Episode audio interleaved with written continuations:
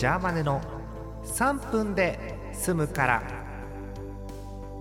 2020年5月24日日曜日の夜です、えー皆さんこんばんは。ジャーマネです。えー今日はですね、えーラジオ好きのジャーマネとしては結構忙しい一日でして、えーまあ、日曜なんで朝起きて、えー TBS のね、えー安住さんの日曜天国を聞いたりとかこの後なんですよ問題は。えっとね、えー復活番組が今日は多いんです。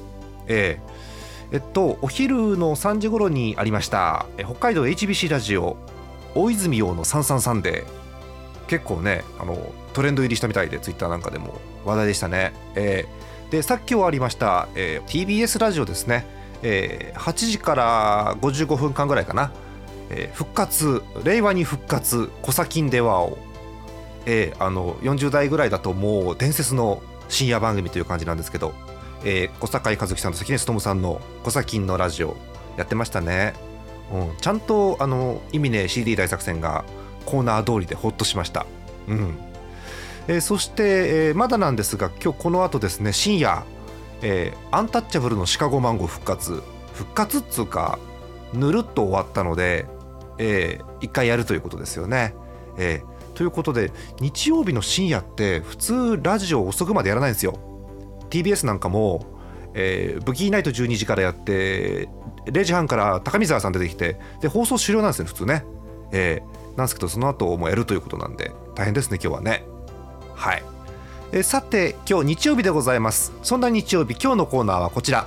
サンデーお便りスペシャルは1分しかないなと、えーお便りをたくさん読んでいきます、え1通目。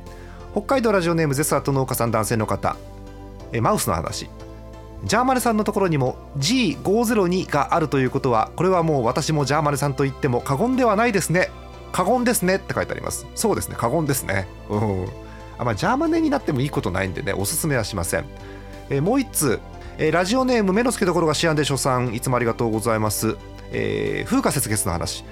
闇試験パスおじさんかっこ死神騎士は計略と早期の一撃使って倒せばいいぞって書いてあります。はい。えこの前のね月本さんへのお返事ということですのでぜひ月本さん参考にしてください。そんな月本さんから一通です。福島県ラジオネーム月本さん。